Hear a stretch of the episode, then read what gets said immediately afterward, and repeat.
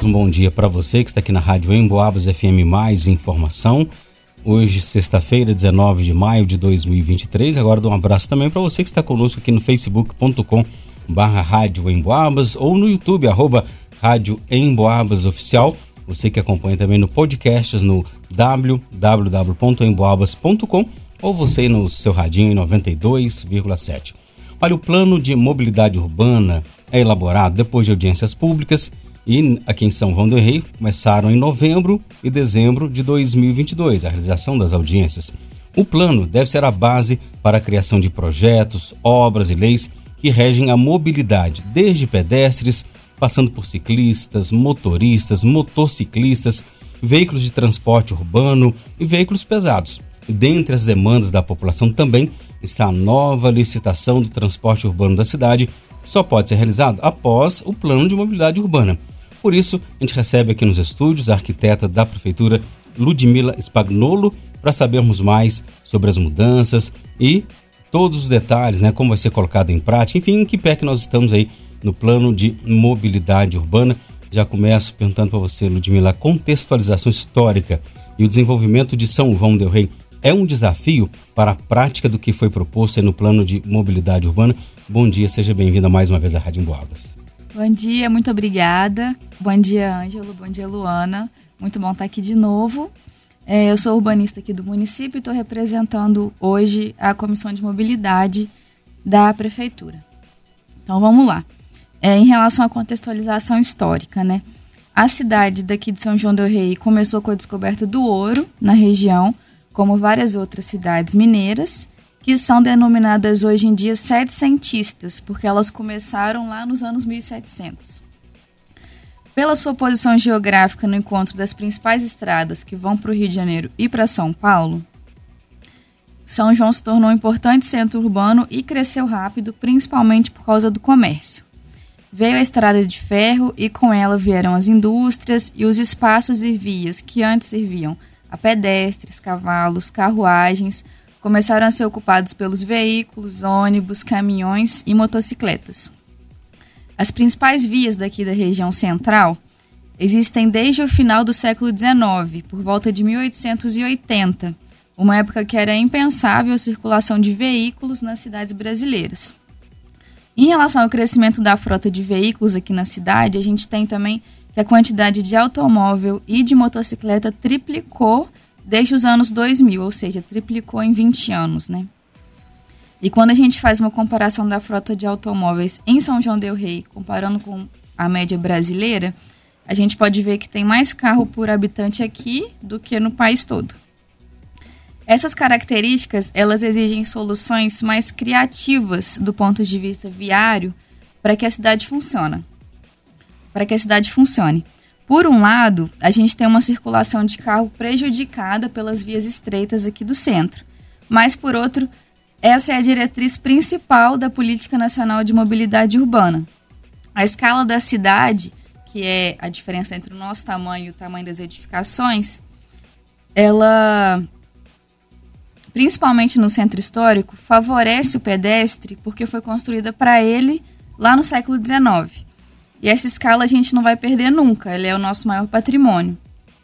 Mas com o trânsito desorganizado, do jeito que se encontra, acaba se tornando desagradável caminhar na porção histórica aqui da cidade.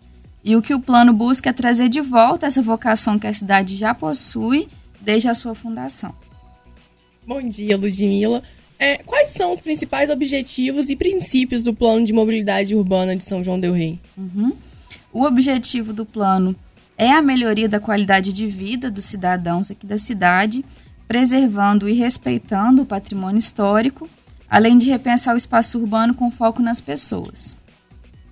O plano foi desenvolvido levando em consideração os princípios como a priorização do transporte não motorizado sobre o motorizado e do transporte coletivo sobre o individual. A integração com a política de desenvolvimento urbano e as demais políticas setoriais de saneamento, habitação, uso do solo. E também um outro princípio é a participação da sociedade no planejamento, fiscalização e avaliação desse novo instrumento. Bom, Ludmila, e agora é, vamos falar um pouquinho sobre propostas, né? Quais as principais propostas do plano de mobilidade urbana direcionadas ou voltadas ao transporte a pé, no caso aos pedestres? Uhum. É, quando vocês forem ler o plano, vocês vão ver que para cada modal de transporte, a gente traz elementos de referência. É, isso que é o ideal que a gente vai buscar aí nos nossos projetos, né? Então, em relação ao transporte a pé, a gente tem esses elementos de referência, como são as calçadas ideais, as travessias em nível, as passarelas e passagens subterrâneas. As escadarias, elas devem ser implantadas com trilho, para que o pedestre consiga empurrar a sua bicicleta ali quando ele sobe na escada. E também a gente fala da sinalização indicativa para os pedestres. Em relação às metas e projetos, eu vou trazer aqui as principais, porque são muitas, senão vou me alongar muito. Então, como principais metas a gente tem realizar levantamento nas principais vias da cidade para identificar a necessidade de readequação da infraestrutura para pessoas com deficiência ou mobilidade reduzida, ou seja, alargar as calçadas e conseguir implementar rampas que as pessoas com mobilidade reduzida consigam se locomover melhor, principalmente no centro histórico. Incluir na legislação urbana uma lei de calçadas ideais aqui para a cidade e a criação de um plano piloto em parceria com a Universidade Federal de São João del Rei, com a definição de uma área do centro histórico para ação imediata de, imediata de requalificação de calçada, entre outras metas que podem ser consultadas lá no plano. Agora falando um pouquinho do transporte por bicicleta. O que foi diagnosticado e o que é proposto no plano? No transporte por bicicleta, Luana, a gente também traz os elementos de referência, que seriam a diferença da ciclovia, da ciclofaixa e da ciclorrota, um modelo de, paraci de paraciclo público, que é o nome técnico do bicicletário, né? É, que foi aprovado também no Conselho de Patrimônio para ser implementado no centro histórico da cidade. Quando a gente faz o diagnóstico do modal aqui na cidade, a gente vê que o fluxo de ciclistas nas principais vias é bastante alto, porém a oferta de equipamento urbano de apoio a esse ciclista praticamente não existe. Isso acaba fazendo com que o mobiliário urbano seja muitas vezes utilizado como bicicletário, as pessoas acabam é, amarrando as bicicletas nos postes e prejudica o deslocamento do pedestre. Então, como proposta, a gente tem primeiro a criação de um fundo municipal é, de mobilidade urbana para arrecadação de verbas destinadas a melhorias aí em todas essas áreas que a gente propõe no plano. A implantação de eixos cicloviárias, passando nas principais vias da cidade. Então, a gente está com planejamento de construir uma malha cicloviária bem grande aqui na cidade. E a instalação de bicicletário público em raio de 300 metros de distância dentre outras coisas que podem ser consultadas diretamente no texto do plano. Queria que você falasse agora sobre as áreas, horários de acesso, circulação restrita ou controlada. Quais são os objetivos e as ações estratégicas, Ludmila? Uhum. É, esse tema, nesse tema a gente tem vários instrumentos que podem ser utilizados. O mais comum é o fechamento de via de forma permanente ou temporária para passagem apenas de pedestre, né? Quando a gente fala fechamento de via, seria o fechamento de via para os veículos e deixar a via livre para o pedestre. Além desse tipo de instrumento, podem ser realizadas medidas como um pedágio urbano, um rodízio de veículos ou restrição de acesso. Mas a gente está focando mais no plano, seria realmente nesse fechamento temporário. Um exemplo de um fechamento temporário de via é que é feito semanalmente é, na Avenida Paulista, lá em São Paulo. Foram realizados testes iniciados em junho de 2015 e só a partir de outubro que esse fechamento teve frequência semanal, pois foi observado que não haveria impactos negativos nem nos hospitais, nos museus e no comércio local. Depois de um ano, a Avenida Paulista passou a ser fechada oficialmente todos os domingos, das 10 da manhã às 6 da noite e faz parte do programa Ruas Abertas, que trata de política pública de aumento dos espaços de lazer na cidade. Aqui, para São João Del Rei, a gente propõe o desenvolvimento de um projeto piloto com fechamento de vias para atividades recreativas e culturais claro, né, é, estudando também para ver se não vai causar impacto aí é, nas demais atividades. E também o fechamento temporário de uma pista da Avenida Leite de Castro aos domingos e feriados para a gente conseguir realizar a feira livre e também atividade recreativa e cultural. Agora falando um pouquinho sobre a circulação viária, que engloba o transporte individual motorizado, o transporte escolar municipal, os táxis, mototáxis, transporte por aplicativo, ônibus intermunicipais e interestaduais, entre outros. Quais são as principais propostas? É, esse tema ele é o mais extenso do plano. É, eu acho interessante a gente focar no transporte individual motorizado, que são os carros, porque é o que a gente mais busca mudança, né? O aumento desses veículos motorizados, ele gera um aumento do número desses veículos circulando, gera um comprometimento da qualidade de vida, tanto em questões ambientais, é, devido ao consumo de energia de fontes não renováveis, prejudicando a qualidade do ar e contribuindo para o aquecimento global, de saúde pública, questões de saúde pública como a poluição sonora e o desgaste psicológico causado nos engarrafamentos cada vez mais frequentes, e além das questões ambientais e de saúde pública, a segurança da população também é colocada em risco. Quanto mais veículos em circulação, maior o risco de acidentes de trânsito e atropelamentos.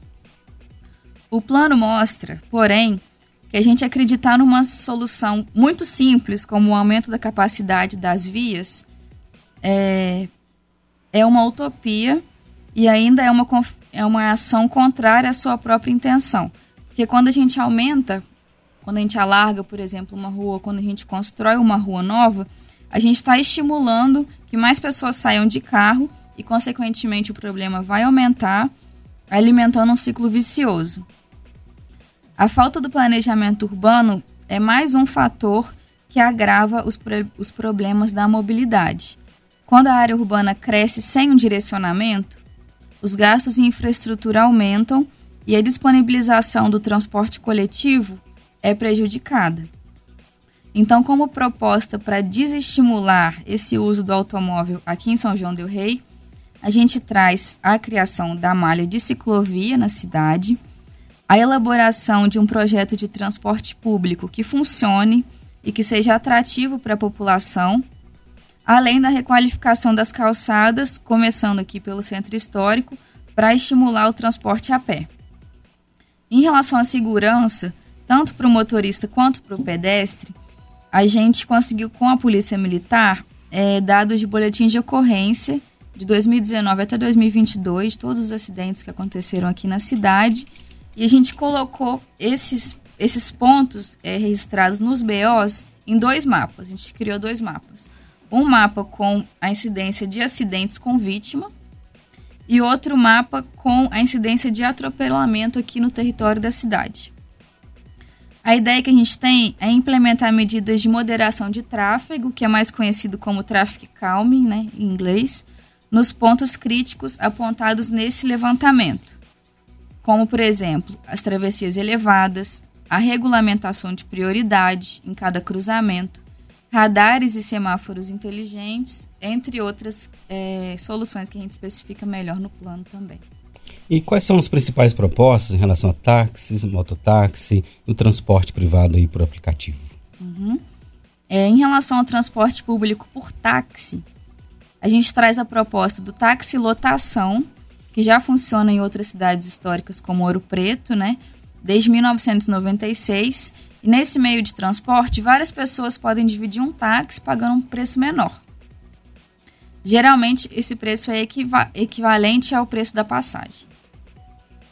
A gente apresenta dois exemplos no plano de como funciona o sistema na cidade de Ouro Preto e também Belo Horizonte porque em cada lugar funciona de jeito diferente. Em Belo Horizonte, por exemplo, é uma rota fixa. São duas rotas fixas que os táxis ficam rodando, circulando. E em Ouro Preto não tem uma rota fixa.